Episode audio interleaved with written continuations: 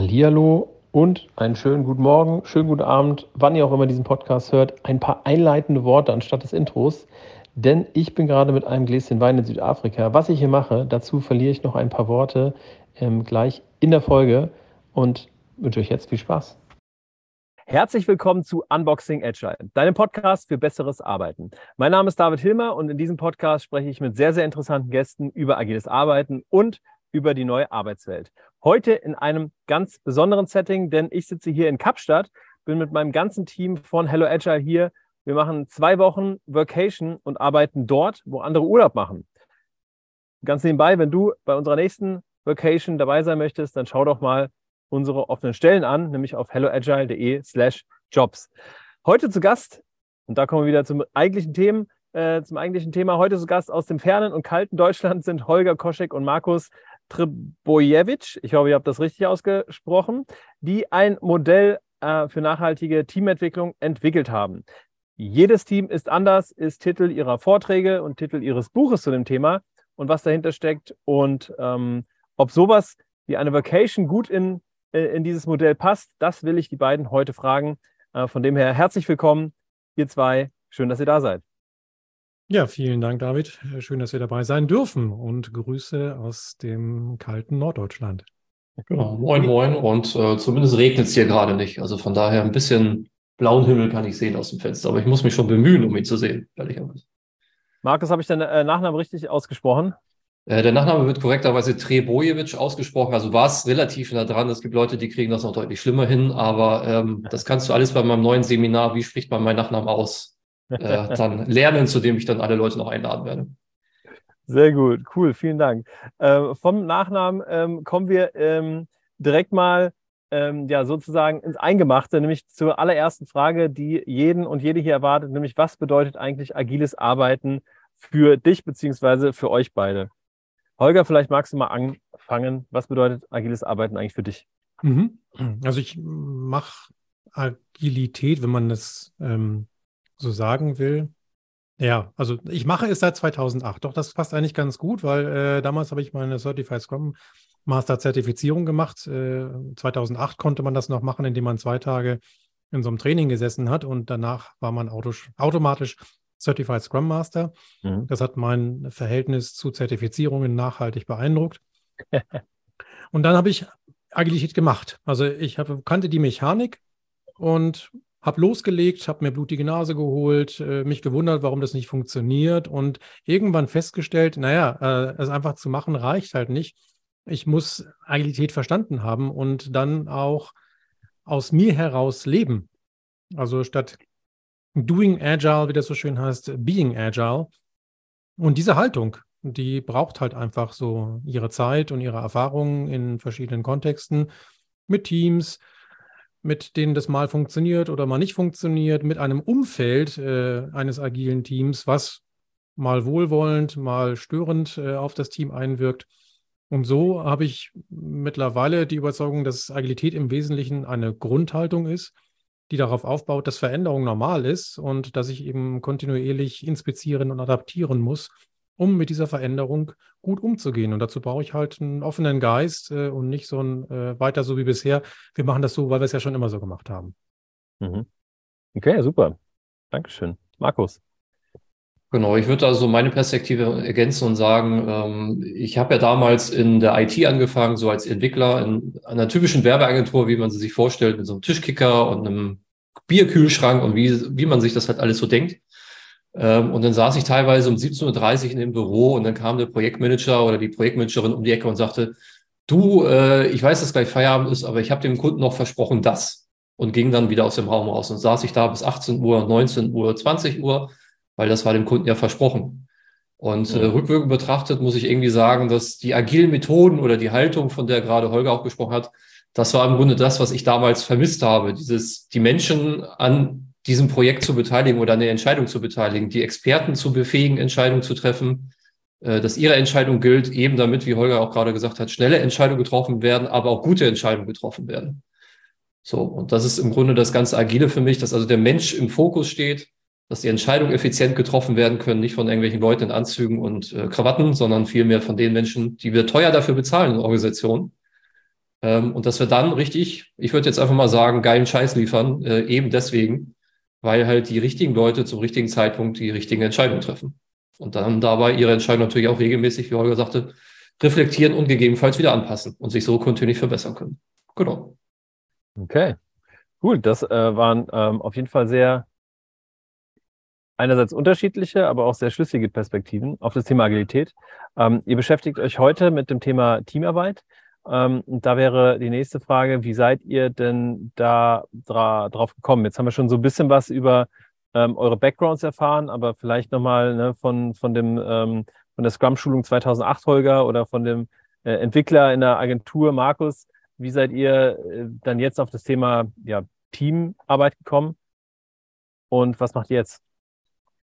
Ich kann ja mal erzählen, wie wir uns überhaupt kennengelernt haben. Äh, damit begann das Ganze. Ähm, Markus kam in ein Projekt, in dem ich zu der Zeit als Agile Coach teamübergreifend, aber auch als Scrum Master für zwei Teams zuständig war. Und äh, er hatte die ehrenvolle Aufgabe, äh, eines meiner Teams zu übernehmen. Und ja, Markus, das hast du dann auch getan.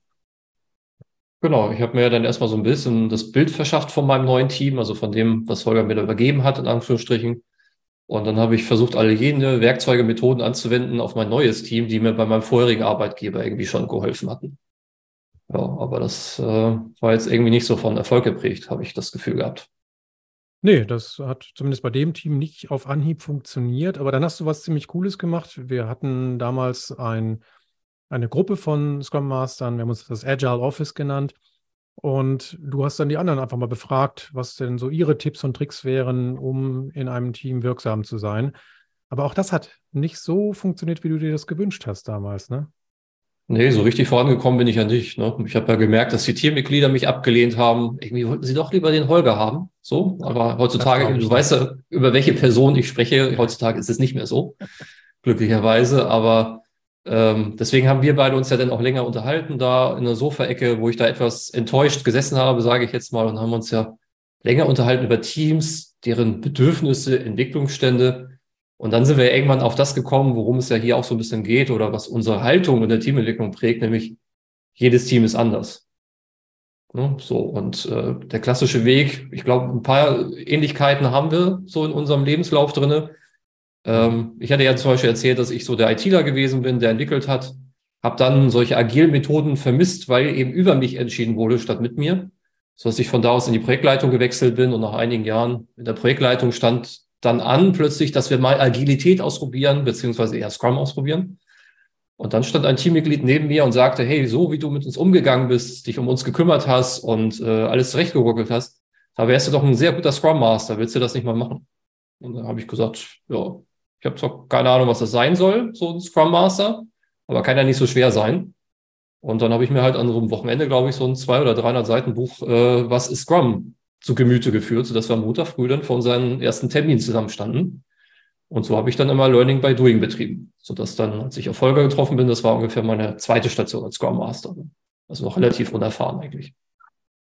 Ja, was wir ja beide festgestellt haben, dass diese Scrum Master Zertifizierung oder die Ausbildung dazu uns zu vielem befähigt oder zumindest uns das Rüstzeug mitgibt, ähm, um nachher zu wissen, wie ich so ein Daily Scrum mechanisch korrekt mache.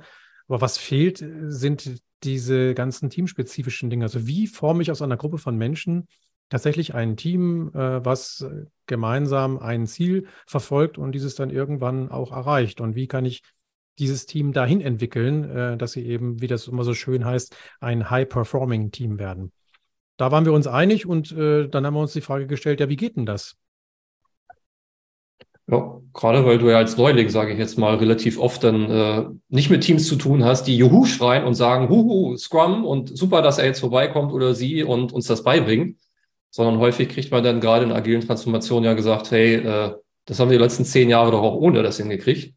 Und da war es uns halt wichtig, eine Möglichkeit zu schaffen, ähm, dass halt Menschen, die in der Teamentwicklung unterwegs sind, egal ob das jetzt wirklich in Scrum-Umfeldern ist oder auch in klassischen Umfeldern, äh, dass die halt verstehen können, wie sich solche Teams entwickeln, wie sie die formen können. Das hatte Holger ja gerade schon gesagt. Und vor allen Dingen auch, dass sie verstehen können, warum sich ihre Teammitglieder so verhalten, wie sie es tun. Das machen die ja nicht, weil sie böse sind, dass sie sagen, muss ich nicht haben, das ganze Zeug, sondern dafür gibt es oftmals sehr gute Gründe, an denen es zu arbeiten gilt, eben um an den Ursachen zu arbeiten und nicht nur an den Symptomen. Und das ist im Grunde so der Rahmen, in dem sich unsere Zusammenarbeit bewegt und unsere Impulse.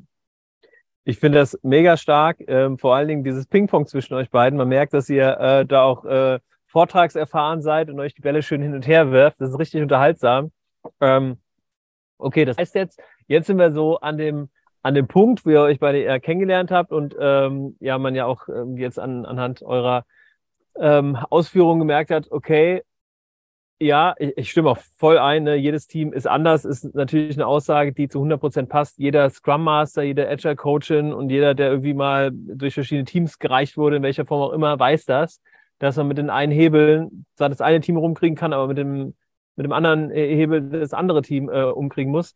Ähm, das heißt, ihr habt euch also äh, Gedanken gemacht, okay, was kann es für ein Rahmen, ein Modell, was gibt es für ja, grundlegende Dinge, die vielleicht immer dafür sorgen, dass ein Team einfach zu einem High-Performing-Team wird. Und jetzt kommt das, das Modell, was ihr äh, entwickelt habt. Richtig? ja, fast. Also wir sind erstmal ähm, ja. übereingekommen, dass wir in der Vergangenheit tatsächlich Teamentwicklung eher nach Bauchgefühl gemacht haben. Ne? Das war ja. das, was Markus auch so beschrieben hat. Ne? Ich gucke mal, was funktionieren könnte. Ich frage mal andere, was funktionieren könnte. Und davon wollten wir beide weg. Also wir wollten unser, unser ursprüngliches hehres Ziel war zu sagen, pass auf, ähm, wenn ich denn irgendeinen einen Weg finde, mein Team zu charakterisieren, dann kann ich daraus die möglichen nächsten Entwicklungsschritte ableiten. So sind wir angetreten und mussten dann aber irgendwann feststellen, nee, das geht gar nicht. Und warum? Naja, wie wir ja unser Buch selber benannt haben, jedes Team ist halt anders und Teams lassen sich halt nicht typisieren. Also es gibt schon so charakteristische Eigenschaften, die man beschreiben kann die aber dann eher so idealtypisch sind. Aber selbst dann äh, gelingt es immer noch nicht, äh, die nächste Entwicklungsmaßnahme für ein Team vom Typ X oder Y festzulegen. Und als wir das erkannt haben, ähm, haben wir uns gefragt, ja, was denn dann? Also können wir eigentlich nur sagen, jedes Team ist anders und äh, damit wird das Buch dann irgendwie so ein dünnes Heftchen, äh, was Menschen darin bestärkt, in diesem Glauben, dass das halt so ist. Und dann haben wir uns gefragt, naja, vielleicht gibt es aber ja Teamentwicklungsmodelle äh, da draußen in dieser Welt, die äh, doch irgendwie einen anderen Ansatz haben. Und ähm, als wir uns diese Frage gestellt haben, äh, kam sofort die nächste Frage, ja, aber was ist denn für uns eigentlich ein Team? Und äh, damit ging, ging, ging die nächste Tür auf. Also wir haben uns am Anfang äh, mit jeder Frage, die wir uns gestellt haben, irgendwie nur eine Frage weitergehangelt. Und mhm. bei dem Team, Markus, haben wir ja eine relativ ja, anspruchsvolle Diskussion, äh, die Diskussion geführt und auch am Ende eine sehr anspruchsvolle Definition gefunden.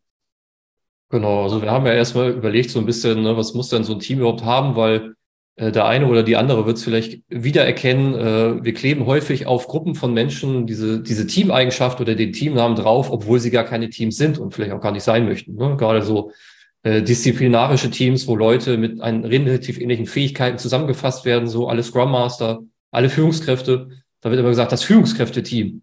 Und dann wundert man sich so nach 20 äh, Monaten oder Wochen oder wie auch immer, hier ist ja gar kein Teamgefühl. Wie kann denn das sein? Also bitte, ne? Also jetzt stellt euch mal nicht so an.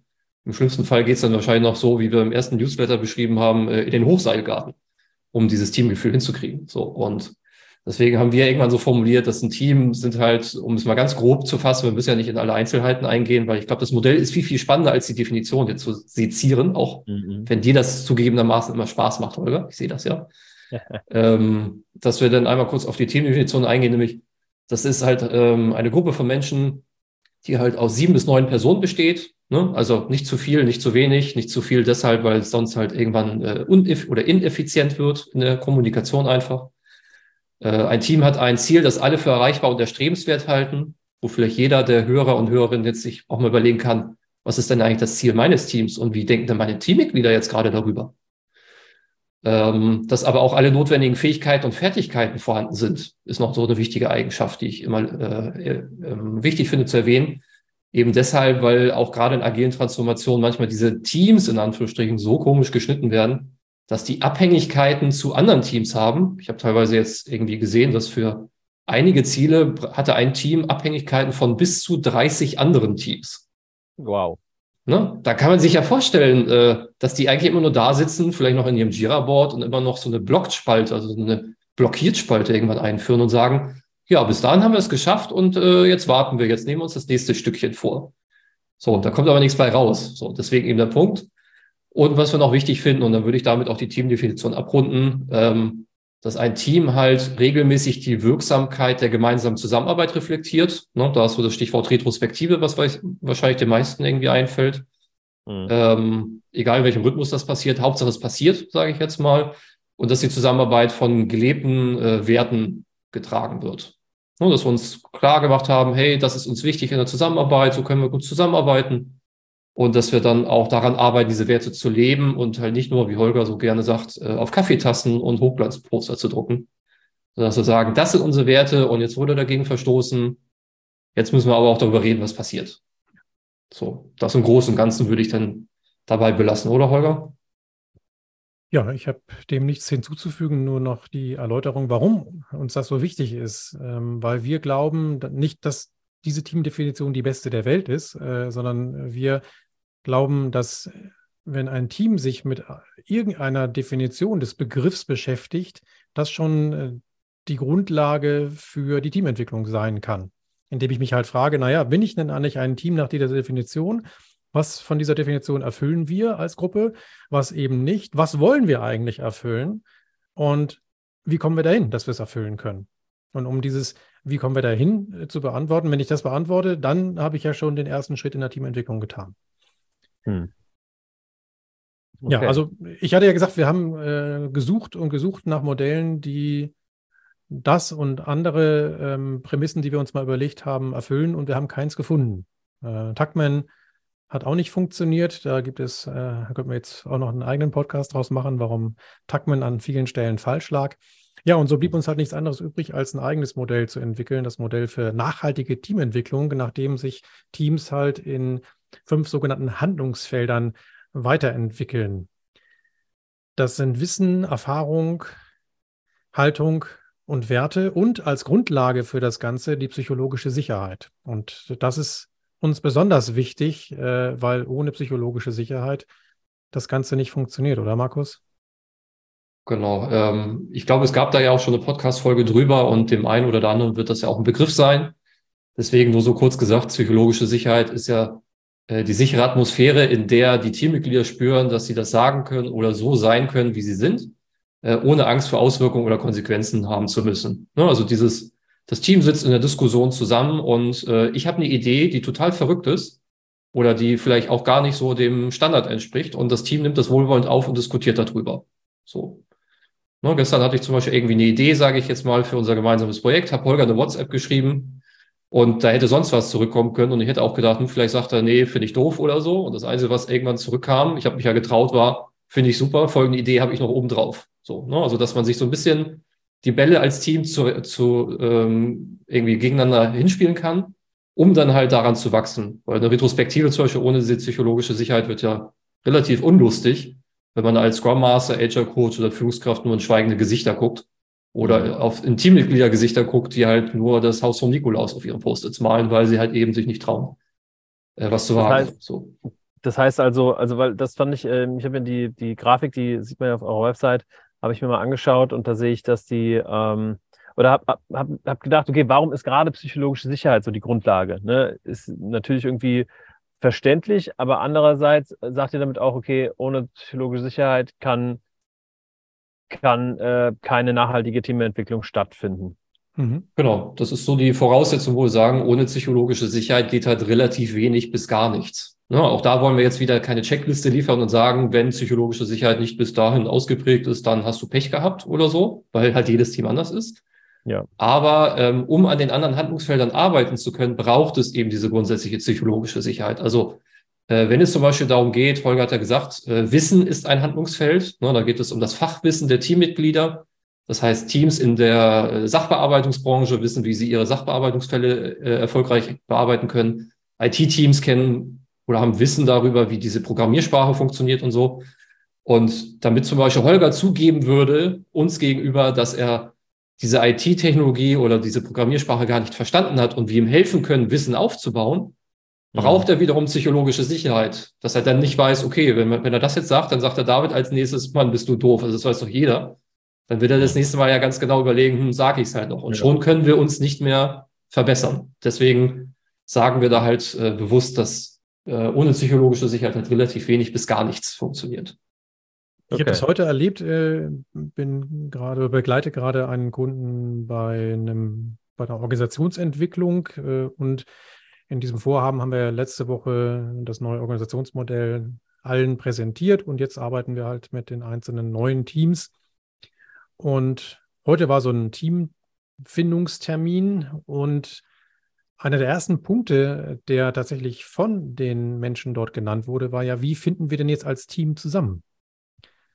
Und mhm. da ging es nicht darum, äh, irgendwie fachliche Gemeinsamkeiten zu finden, sondern im Wesentlichen diese Basis zu finden, äh, dass man äh, irgendeine Art von Identifikation hat und auf der anderen Seite auch eben diesen, diesen Mut hat, in dieser Runde kritische Dinge anzusprechen. Mhm. Das kam aus den Leuten raus, also das musste ich ihnen nicht einflüstern.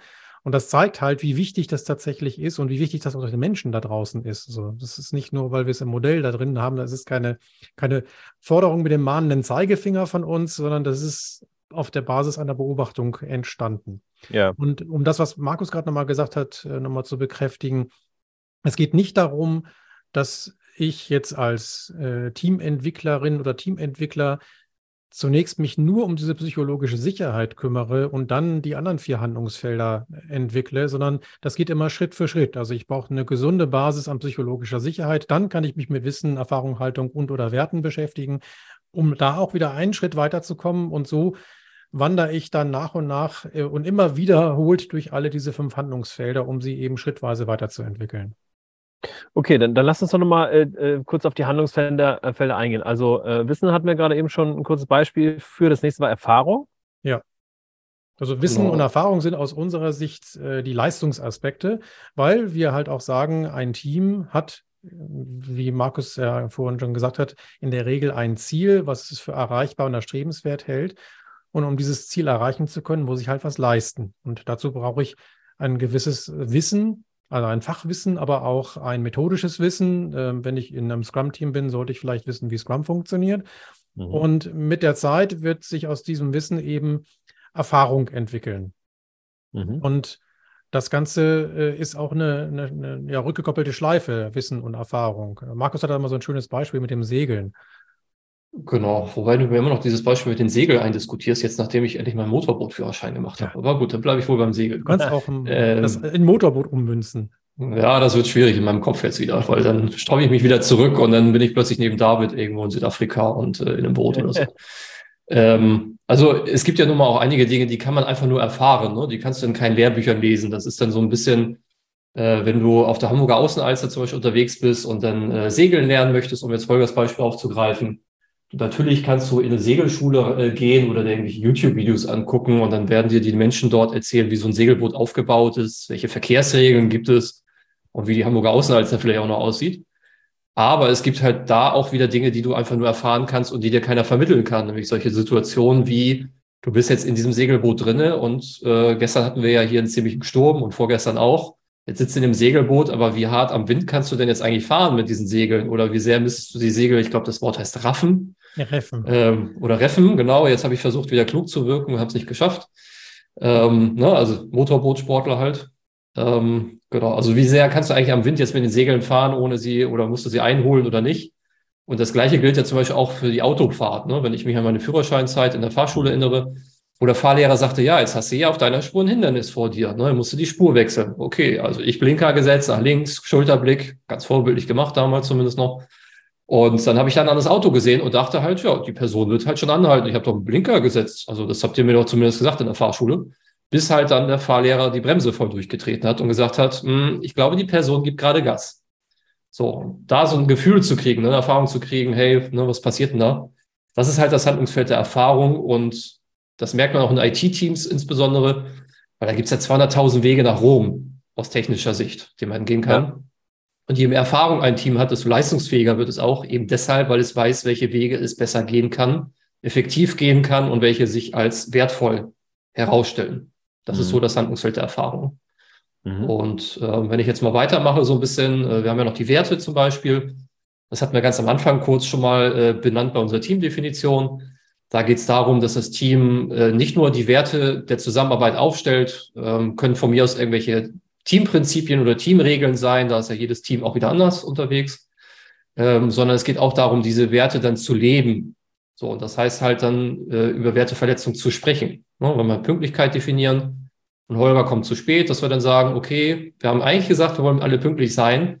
Wie können wir denn jetzt dafür sorgen, dass Holger zukünftig pünktlich kommt? So, entweder kaufen wir jetzt zukünftig alle Franzbrötchen morgens, damit Holger ein Franzbrötchen-Buffet erwartet und deswegen zehn Minuten sogar noch früher kommt. Oder äh, müsst ihr ihm irgendwie helfen, auch wenn die Kinder jetzt zu alt sind und hoffentlich nicht mehr in den Kindergarten gehen müssen, äh, dass wir das Daily verschieben, zum Beispiel, ne, damit wir den Wert leben können und er dann auch pünktlich zum Daily kommen kann. Das ist ich so. Bin für die Franzbrötchen. Ja, ich glaube, deine Eltern. deine Kinder gesehen in deinem Gesicht. Genau, außerdem sind deine Kiddies jetzt auch schon zu alt, als dass sie noch in den Kindergarten gebracht werden müssen. Also hoffe ich zumindest. Ja. So, ähm, genau. Dann haben wir noch, ähm, um da mal den Rundumschlag dann fertig zu machen, haben wir noch die Haltung als Handlungsfeld. Die Handlung ist im Grunde die Erfahrung auf Grundlage der gemeinsam gelebten und erlebten Werte. Ne, das ist also ein Zusammenspiel von Erfahrung, Werte, gleich Haltung. Da geht es so ein bisschen um Sachen wie äh, Lösungsorientierung. Ne? Also wahrscheinlich kennt jeder oder jede ja auch genug Teams, die gerne über Probleme diskutieren den ganzen Tag, aber keine Lösung finden wollen. Weil da kann man sich ja nicht so schön drüber aufregen. Mhm. Ähm, aber auch Haltung wie miteinander, voneinander lernen, ne, diese typischen Wissensinseln in Teams, von wegen, ich weiß was, aber ich sage es nicht oder ich sage es dir nicht, weil ich will mich auch unersetzbar machen. Äh, aber auch, und da haben wir wieder die Verbindung zur Teamdefinition, ähm, nämlich das Streben nach kontinuierlicher Ver Verbesserung. Ne, es geht um die Sache an sich, Darüber reden wir. Mhm. Ähm, und es geht nicht darum, Blaming oder Fingerpointing zu betreiben. Mhm. Genau, das ist so der Rundumschlag des Modells jetzt einmal, sage ich mal, in der Theorie. Okay. Und äh, im Gegensatz zu den Leistungsaspekten sind Werte und Halte äh, zusammengefasst in Gab's, das sind einfach kulturelle Aspekte. Das sind okay. kulturelle Aspekte, wo es um die Teamkultur dann geht. Okay. Und beides ist halt wichtig. Ne? Das eine geht ja, nicht, das andere ist unser, unser Credo. Ja. Ne? Also ich muss eine gute Teamkultur haben, um am Ende eben dann auch gut und angemessen leisten zu können. Also ne, wenn ich jetzt nur die Leistungsaspekte betrachte, dann habe ich am Ende vielleicht ein Team, was sich da kaputt schuftet mhm. und daran zugrunde geht. Und deswegen braucht es eben auch äh, diese gute Kultur und, und Werte wie Achtsamkeit vielleicht, damit eben das nicht passiert. Und es braucht eben jemanden, der dann auch tatsächlich die Verantwortung dafür trägt, dass äh, so etwas dann überhaupt vonstatten geht. Also dass Teamentwicklung geschieht. Das passiert in der Regel ja. nicht von alleine. Ja, ja, klar, okay. Und ähm, also das Modell verstehe ich, ist, ist sehr gut verständlich. Jetzt ähm, stellt sich mir aber noch die Frage, was ich damit dann ähm, jetzt mache. Also ähm, gehe ich da hin und sage, okay, es gibt ein Workshop-Format und wir kümmern uns Schritt für Schritt um die verschiedenen Aspekte? Oder sagt ihr ähm, eher, das ist einfach eine, eine, eine, eine grundsätzliche oder eine Grundlagengeschichte äh, und jeder kann sich dann aussuchen, was er damit jetzt macht oder wie er die einzelnen Faktoren angeht? Oder wie geht es sozusagen weiter, das Paket? Ja, also das Modell ist als so eine Art Reflexions- oder Gedankenmodell zu sehen, so nennen wir es, glaube ich, mittlerweile. Ähm, Mhm. Wenn man so unsere Vorträge anhört oder auch im Buch äh, dazu liest, dann wird man da fünf Arbeitsschritte finden, die wir definiert haben oder aufgestellt haben, um das Modell anzuwenden. Ich mhm. Äh, versuche da jetzt einmal so einen kurzen Rundumblick zu geben. Das ist natürlich in der Kürze nicht ganz so möglich, weil das Buch hat 300 Seiten und das jetzt in so einen 30 Minuten Podcast zu packen, okay, wow, ja. ist ja. etwas schwierig. Ähm, also wenn wir jetzt, das, wir haben das Modell jetzt irgendwie stehen und wollen es anwenden und dafür gibt es, wie gesagt, fünf Arbeitsschritte und der erste Arbeitsschritt ist erstmal mit Störungen umzugehen. So, und äh, Störungen sind Dinge, die eine nachhaltige äh, Teamentwicklung erschweren oder sogar verhindern. Ne, das sind meistens, sind das so Dinge, die von außen kommen, wo das Team nicht so wirklich was gerade tun kann. Ne? Also ich ja. sage jetzt einfach mal, da müssen wichtige Entscheidungen getroffen werden und die müssen, warum auch immer, von Führungskräften getroffen werden, aber die kommen nicht aus dem Knick. Jetzt sitzen wir hier und darüber regen sich die Teammitglieder auf. Oder ja. das Team hat, äh, die Organisation hat irgendwelche Werte aufgestellt, auf Hochglanzposter gedruckt, auf Kaffeetassen, auf Bierdeckel und mhm. ähm, jetzt verstoßen irgendwie Führungskräfte oder andere Mitarbeitende gegen diese Werte der Organisation. Und jetzt kommt Holger mit seinem, äh, mit seinem Stiftebaukasten, unserem Methodenbaukasten unterm Arm in dieses Team rein und sagt so, heute diskutieren wir mal über eure Teamwerte. Und dann wird es sicherlich irgendein Teammitglied geben, das sagt, äh, ja, schön, dass du mit uns über unsere Werte diskutieren willst, aber vielleicht gehst du mal zwei Stockwerke weiter nach oben, dass du erstmal Ja. mit denen sprichst, bevor du mit uns sprichst. Ne? Ja. So, und deswegen sagen wir, und das steht ja häufig auch in Coaching-Büchern drin, Störungen haben Vorrang, eben weil sie Dinge erschweren oder verhindern. Und deswegen müssen wir damit unbedingt umgehen. Umgehen, der Punkt ist mir noch wichtig, deswegen, weil wir sagen, dass die teamentwickelnde Person, egal ob es eine Führungskraft, Scrum Master oder Agile Coach ist, Mhm. die ist nicht dafür verantwortlich, diese Störung zu lösen, sondern sie ist dafür verantwortlich, die Lösung zu begleiten. Deswegen bewusst mit der Störung umgehen. So, und äh, wenn wir dann erfolgreich mit Störungen umgegangen sind, dann geht es darum, den nächsten Entwicklungsschritt mit dem Team festzulegen. Das Mhm. ist dann aber keine Maßnahme. Also wir sagen jetzt nicht, wir machen Retrospektiven, Workshops und äh, Hochseilgarten, Mhm. sondern äh, jetzt geht es darum zu sagen, äh, was ist denn die beobachtbare Verhaltensänderung? Also was wäre zukünftig anders? So, wenn ich jetzt wieder auf mein Franzbrötchen-Beispiel von eben zugreife, dann würde ich jetzt sagen, hm, okay, also bisher kommen nicht alle Teammitglieder pünktlich, also zumindest Holger ist scheinbar unpünktlich, sage ich jetzt einfach mal. Äh, das heißt, die beobachtbare Verhaltensänderung wäre, zukünftig kommen alle Teammitglieder pünktlich zum Daily Stand-up. So, ne? das kann ich relativ klar messen. Ist das eingetreten? Ist das nicht eingetreten? Ich habe das vor Augen und ist eine beobachtbare Verhaltensänderung. So. Und jetzt kommt nämlich der spannende Schritt, wo das äh, Modell angewendet wird, nämlich, dass ich mir überlege, an welchen Handlungsfeldern muss ich dein, mein Team denn jetzt weiterentwickeln, damit dieser Entwicklungsschritt erreicht wird. Und dafür Mhm. kann ich dieses Modell oder die Fragestellung dahinter ein bisschen umdrehen, indem ich einfach mich frage, an welchen Handlungsfeldern könnte es denn liegen, dass die Teammitglieder bisher nicht pünktlich erscheinen? So, und jetzt können wir uns die Frage stellen, warum kommt. Holger bisher unpünktlich, außer dass er Franzbrötchen haben möchte?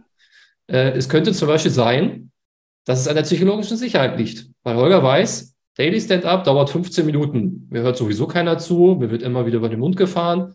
Und Markus erklärt das Modell auch ganz alleine. Ne? Zum nächsten Podcast komme ich dann auf jeden Fall zu spät. Und ähm, dementsprechend, wenn ich 10 Minuten zu spät komme, habe ich nur noch 5 Minuten übrig. So. Oder wissen, ich habe gar nicht verstanden, wofür so ein Daily Stand-up ist, weil das haben die letzten 10 Jahre auch nicht gebraucht. Ja. Also komme ich dazu zu spät. So. Und so kann man sich Schritt für Schritt durch diese Handlungsfelder hangeln, um das herauszufinden. Das Wichtige, was ich da noch ergänzen würde, ist, dass man es bitte nicht alleine nur unbedingt tun soll. Ne? Also man soll sich jetzt bitte nicht hinsetzen und sagen, ich vermute das, Mhm. sondern dieses Modell kann man hervorragend dafür nutzen, um es auch mit den Teammitgliedern zu besprechen. Ne? Um zu zeigen, in Einzelgesprächen zum Beispiel, hey, ich stelle dir das kurz vor, liebes Teammitglied, was würdest du denn sagen, wo sind deine Probleme am ehesten zu verordnen, wo soll ich dir helfen? Mhm. Auch in der Retrospektive kann man das fragen und sagen, hey, ne, woran müssen wir denn gemeinsam als Team arbeiten? So. Das ist der dritte Schritt. Jetzt gibt es noch einen vierten und fünften. Ich weiß nicht, Holger, den kannst du, glaube ich, vorstellen, den vierten und fünften Schritt.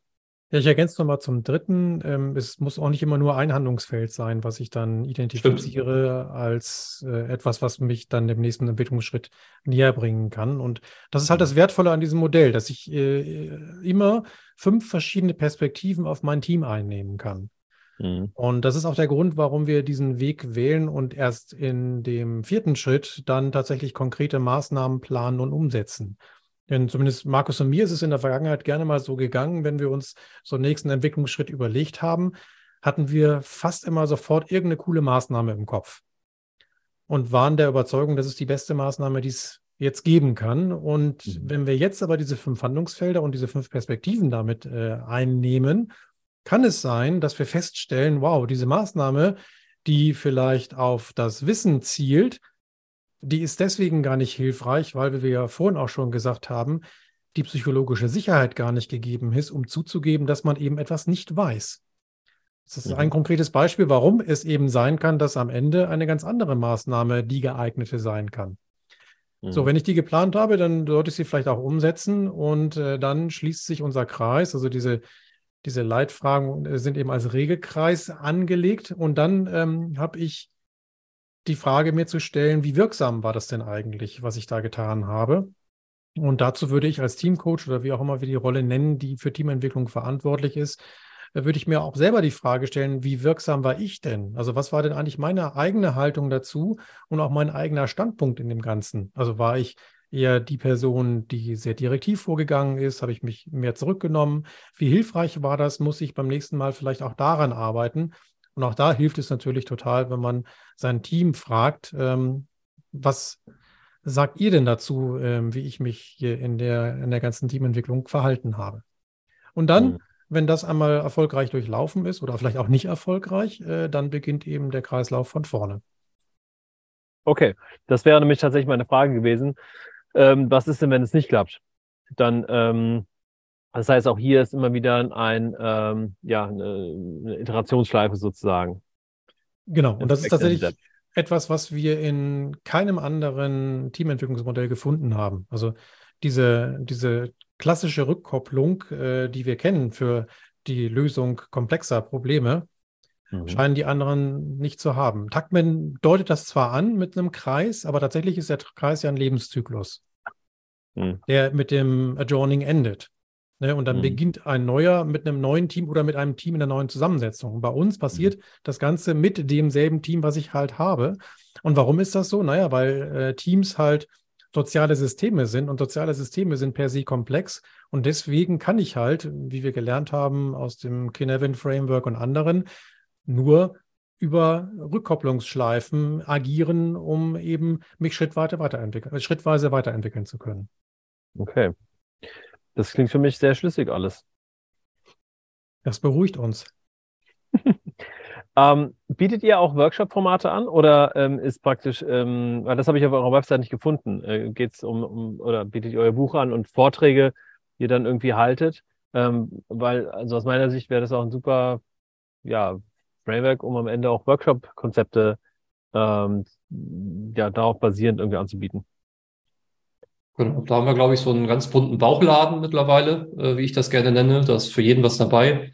Äh, wir fokussieren uns momentan auf die Ausbildung von den Leuten, die die Teams entwickeln sollen. Ne? Also sowohl Führungskräfte als auch Agile Coaches, Scrum Master oder auch Teammitglieder hatten wir schon. Und mhm. dafür gibt es im Moment ein eintägiges Intensivtraining, wo man mit uns dann gemeinsam eintauchen kann in die Teamentwicklung äh, und dann quasi lernt, wie man starke Teams entwickeln kann. Also wir kommen an der Teamdefinition vorbei. Wir sprechen kurz über Tuckman, damit das Ganze auch nochmal richtig eingeordnet werden kann. Äh, wir sprechen über unser Modell, das wird ausprobiert in kleinen Gruppen anhand von verschiedenen Geschichten der eigenen Situation. Und dann enden wir irgendwann mit einem Teil, der uns ja auch sehr wichtig ist, nämlich dieses auf sich selbst Acht zu geben, ne, Selbstachtsamkeit, äh, dass man darauf achtet und dass wir dann versuchen, mit den Teilnehmenden noch an Methoden zu arbeiten, wie man gut auf sich selber achten kann. Das gibt es halt, ähm, Workshop-Methoden für Teams, wo wir sie begleiten. Ähm, das machen wir auf Anfrage momentan. Deswegen, das ist nicht so präsent momentan auf der Website, ehrlicherweise. Äh, mhm. haben wir aber auch schon gemacht, dass wir dann bei Offsites gewesen sind, wo dann vielleicht aber auch alle Scrum Master erstmal zusammengesessen haben, damit wir mit denen so ein bisschen philosophiert haben und gesagt haben, hey, wie sieht denn das aus bei euch? Ist das jetzt wirklich ein Team oder was ist denn jetzt eigentlich eure Rolle?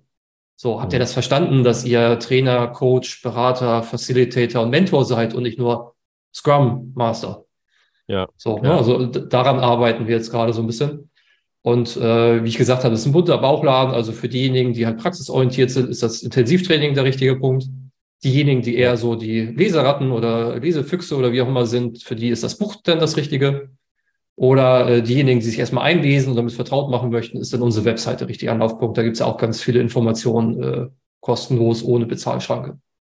Und das eine schließt das andere nicht aus. Das, ne, das ist äh, letztendlich genau. auch eine, eine, gute Kombination von, von Dingen, die auch aufeinander aufbauen. Also das Intensivtraining baut überraschenderweise auf dem Buch auf, äh, sodass ich auch, wenn ich das Buch gelesen habe, ähm, das trotzdem noch nicht nur genießen kann, sondern eben da auch noch was draus ziehe. Und äh, insbesondere äh, versuchen wir eben in diesen Trainings auch eine so sichere Atmosphäre herzustellen, dass ich Teamentwicklung im Kleinen mal auch sicher ausprobieren kann. Und das eben nicht mit meinem eigenen Team, sondern mit Gleichgesinnten, denen es vielleicht genauso geht, dass sie sich zum ersten Mal aus ihrer Komfortzone rauswagen und mhm. Teamentwicklung anders betrachten und probieren. Ja, also ich finde so ein Training äh, allein nur deshalb unheimlich wertvoll, weil man sich halt mit Gleichgesinnten ja. aus einem anderen Umfeld unterhalten kann. Ähm, die Website, wo man alles finden kann, ist denkbar einfach. Äh, jedes Team ist anders.de, jeweils mit einem Bindestrich also jedes minus Team minus ist minus anders.de. Ähm, jetzt möchte ich aber noch ähm, abschließend noch, noch mal äh, an euren Erfahrungsschatz so ein bisschen ran und vielleicht noch mal äh, von euch Empfehlungen hören, vielleicht die besten Hacks, sagen wir mal, ähm, wie man denn ein Team besser machen kann. Also was sind so Sachen, die euch vielleicht immer wieder begegnen, wo ihr immer wieder sagt, Mensch, das ist der, der ganz einfache Trick, wie man da irgendwie vor, vorgehen kann. Also ich müsste jetzt ja antworten, naja, jedes Team ist anders, habe ich gerade gehört. Äh, deswegen kommt es drauf an, ist, glaube ich, jetzt die Beraterantwort. Äh, ich würde jetzt einfach mal mit generellen Dingen antworten, sowas wie ähm, zum einen sicherzustellen, dass halt wichtige Aspekte der Teamdefinition, über die wir vorgesprochen haben, erfüllt sind. Ne? Also so ein Ziel, dass alle für erreichbar strebenswert halten, dass die Gruppe nicht zu groß ist und so, weil ich oft mhm. genug Teams treffe, die 20 Menschen plus umfassen. Das mhm. wird schwierig. Ähm, dann würde ich als zweites gucken, dass auch entsprechende Werte oder Teamprinzipien, Teamregeln da sind, eben um den Umgang miteinander explizit zu machen und damit die Teammitglieder etwas haben, worauf sie sich verlassen können. Mhm. Das wäre so ein Ding.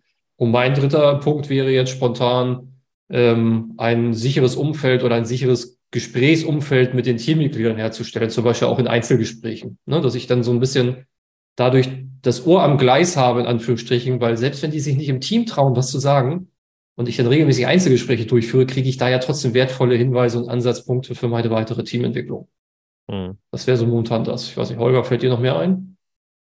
Ja, ich habe die Frage heute von dem Team, mit dem ich ge gearbeitet habe und was ich vorhin erwähnt habe, auch schon gestellt bekommen. Und ich würde am Anfang gucken, dass ich eben viel auf die psychologische Sicherheit äh, einzahle.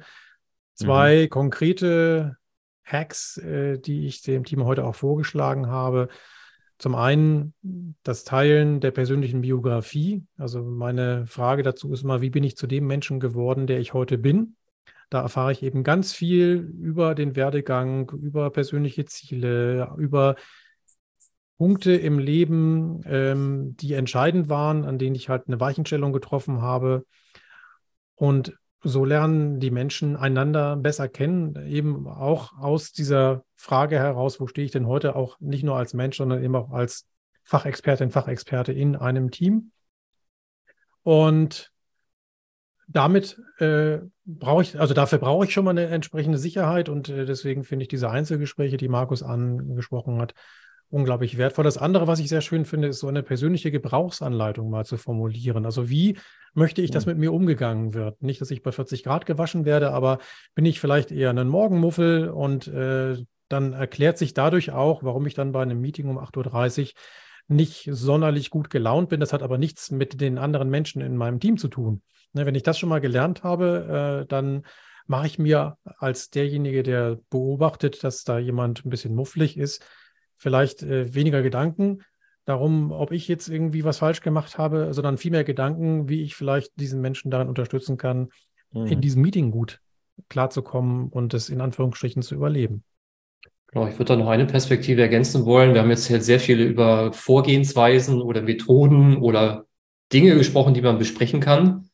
Ich finde, dass eine Sache nicht außer Acht gelassen werden darf, nämlich dass sehr viel auch in der Person des der teamentwickelnden Person liegt. Ne, also in dem Verhalten der Person, die das Team begleitet, sei es Führungskraft, Scrum Master oder wie auch immer. Nämlich A, dass ich halt gewisse Grundhaltung einfach mitbringe. Ne, dass ich halt Werte, wenn wir sie haben, als Team vorlebe. Ne, dass ich da nicht irgendwie gegen verstoße und mitlache, wenn wir dagegen verstoßen haben. Ähm, dass ich aber selber auch, sage ich einfach mal, viele Fragen stelle und offen den Teammitgliedern gegenüber bin, authentisch bin. Das passt ganz gut zu den Geschichten von denen Holger gerade gesprochen hat, nur diese Biografie, sage ich jetzt mal. Das ist halt irgendwie ein wichtiger Teil, sich manchmal auch, auch einfach vor das Team zu stellen ähm, und dann offen zu sein halt für die Teammitglieder und nicht immer alle versuchen, über einen Kamm zu scheren. Und die andere Perspektive, die ich da noch ergänzen würde, ist die eigene Beobachtungsgabe mal zu schärfen. Also mal aufmerksam zu sein für das, wie sich das Team verhält. Zum Beispiel auch in Diskussionen, die die Teammitglieder durchführen. Da hatte ich halt mal äh, so eine Situation, dass ein Kollege, und wenn ich die Geschichte jetzt erzähle, wird Holger wieder wissen, wen ich meine, ein Kollege kam halt von der Bundeswehr. So, ne, das hat er auch immer wieder erzählt. Und dementsprechend hat er manchmal auch durch diese Termine geführt als spezielle Rolle, sage ich jetzt mal. Das führt aber dazu, dass die eher unerfahrenen Kolleginnen und Kollegen, die brauchten sowieso erstmal zehn Sekunden, um zu antworten oder sich eine Antwort zu überlegen und mhm. mussten sich in den zehn Sekunden noch überlegen, ob sie sich trauen, auch was zu sagen. Aber der Kollege, der so erfahren ist und von der Bundeswehr kam, der hatte die Frage innerhalb von zwei Sekunden so ein bisschen Lucky Luke-mäßig schon beantwortet. Und für solche Situationen aufmerksam zu sein, um die Lauten etwas leiser zu machen, die leiser etwas lauter, ne? also gleich oder ausgeglichene Redeanteile herzustellen. Ja. Das, das braucht halt ein bisschen. Aber wenn man sich wirklich mal die Zeit nimmt und auf solche Sachen achtet, sage ich jetzt mal, fallen einem die, wie sich das Team verhält, schon relativ schnell auf. Mhm. Und dieses Gesamtpaket, das kann mir schon helfen, wirklich die richtigen Entwicklungsschritte zu formulieren, die Maßnahmen zu finden und äh, richtig gut Strecke mit meinem Team quasi in der Teamentwicklung zu machen. Mhm. Ja, und damit nehme ich eine coachende Grundhaltung ein. Also zumindest mhm. ist das das, was wir unter einer coachenden Grundhaltung verstehen. Und damit erklärt sich auch, warum wir die Rolle, die in einem Team für die Teamentwicklung verantwortlich zeichnet, Teamcoach genannt haben. Mhm. Okay, und Teamcoach kann auch der Scrum Master sein? Oder ist ja. klassischerweise ein Scrum Master oder Agile Coach? ist in einem Scrum-Team vermutlich der Scrum Master, aber ja. unsere Teamentwicklung richtet sich halt nicht nur an Scrum oder agile Teams, ja. sondern an alle Teams, die wir da draußen in dieser Welt vorfinden. Und da gibt es halt auch welche, die nicht agil oder nach Scrum arbeiten und trotzdem erfolgreiche Höchstleistungsteams sind. Genau, ja. das sehen wir jetzt auch beim Thema New Work. Ne? Also New Work ist ja nicht nur für Teams relevant, die schon agil arbeiten oder Unternehmen, sondern wir hatten äh, jetzt vor zwei, drei Monaten hatten wir zwei Praxismanager an einer Augenarztpraxis in Hannover in unseren Trainings sitzen. Ne, die wollten einfach mit New Work, weil was braucht es dafür? Keine Kaffeemaschinen, kein Hochglanzposter. Wir brauchen eigentlich nur Team- und Organisationsentwicklung erstmal, mhm. damit wir das Umfeld verändern können. Und das haben die sich gedacht und sind in unserem Training aufgeschlagen.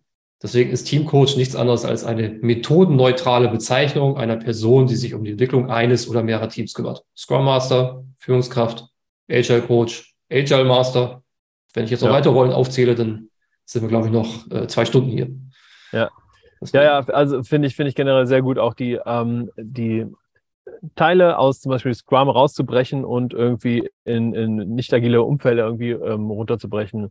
Weil, also ob wir jetzt auf einer Teamebene sprechen oder auf einer, einer agilen Ebene, auch Scrum ist am Ende ja ein Blumenstrauß irgendwie von Methoden und Tools, die durchaus auch Sinn machen in anderen Umfeldern. Okay, ihr Lieben, äh, ich habe ähm, alles verstanden, keine weiteren Fragen mehr.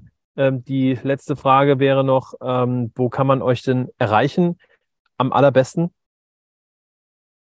Ja, am allerbesten, die URL hast du ja schon gesagt und äh, ich glaube, es gibt auch nochmal sowas wie Show Notes, denke ich mal, hoffe ich mal. Absolut. Ähm, gut, dann äh, jedes Team ist anders.de, entweder wahlweise mit Bindestriche, also jedes minus Team minus ist anders.de oder auch zusammengeschrieben. Uns gehören beide Domains, deswegen ist das auch relativ egal. Habt ihr vorgesorgt, sehr gut. Ja, genau, da haben wir vorgesorgt, weil ist ja nicht ganz einfach.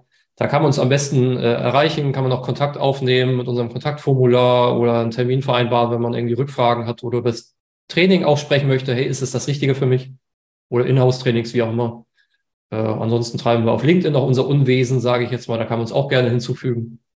Und äh, genau. Ansonsten auch gerne auf irgendwelchen Konferenzen, agiler Natur oder nicht agiler Natur. Da sind wir auch gerne unterwegs, erzählen was und sprechen mit Leuten. Also einfach anquatschen, Kontakt aufnehmen. Wir freuen ja. uns. Gibt es eine äh, Konferenz, die jetzt als nächstes ansteht, wo man euch sehen kann? Da muss ich jetzt wiederum lügen. Ähm, also Ende März, aber das ist was Internes, bin ich bei Deutsche Post DHL, bei deren Agile ähm, Barcamp. Das ist aber ein internes Ding. Mhm. Und ich glaube, von Konferenzen her, die sind alle noch nicht so weit, dass die jetzt schon äh, zugesagt haben. Wir haben für einige eingereicht jetzt wieder Vorträge. Ja. Aber die finden ja traditionell eher so gegen ähm, Juni, Juli, Oktober, November, Dezember mhm. statt. Und da sind die jetzt noch nicht so weit, dass sie das ausgewählt haben. Deswegen. Mhm, okay. Aber letztes Jahr waren wir irgendwie unterwegs bei der Zing New Work Konferenz im Vorabend irgendwie. Wir waren, wo waren wir noch hier bei der XP Days, die muss ich wegen Holger ja auf jeden Fall erwähnen. Bei der Tools for Agile Teams in Wiesbaden hat viel, sehr viel Spaß gebracht. Ja. Also von daher. Da haben wir uns knapp verpasst. Das nächste Mal, wenn ihr auf der Tools for Agile Teams seid, kommt da mal vorbei. Wir haben unser Büro da äh, 200 Meter weiter. Ja, ja hättest auch einfach rüberkommen können zur Konferenz. ja, ey, ich, ich hat, es hat terminlich nicht gepasst. Meine Kollegin Natalia ja. hat eine, eine, wahnsinnig gute Keynote gehalten. Ich habe es mir äh, ähm, in Teilen online angeguckt, aber ich hatte war sehr eng terminlich verknüpft. Ich versuche da jedes Jahr hinzukommen, aber irgendwie, äh, es kommt immer was dazwischen. Und ich habe es immer noch nicht von meiner Bucketlist gestrichen. Aber vielleicht dieses Jahr, vielleicht sehen wir uns ja auf äh, der einen oder anderen Konferenz. Ähm, und ja, vielleicht äh, seht ihr, liebe Hörerinnen und Hörer, uns auch mal ähm, auf der einen oder anderen Konferenz. Äh, mir hat es wahnsinnig Spaß gemacht, euch beide heute hier im Podcast zu haben. Ähm, ich sende euch ganz viel äh, Grüße und ein bisschen Sonne äh, nach Deutschland und sage, wir hören uns äh, beim nächsten Mal wieder in zwei Wochen zu Unboxing Agile. Vielen Dank, dass ihr da wart. Bis dahin. Ciao, ciao. Danke. Tschüss. Tschüss.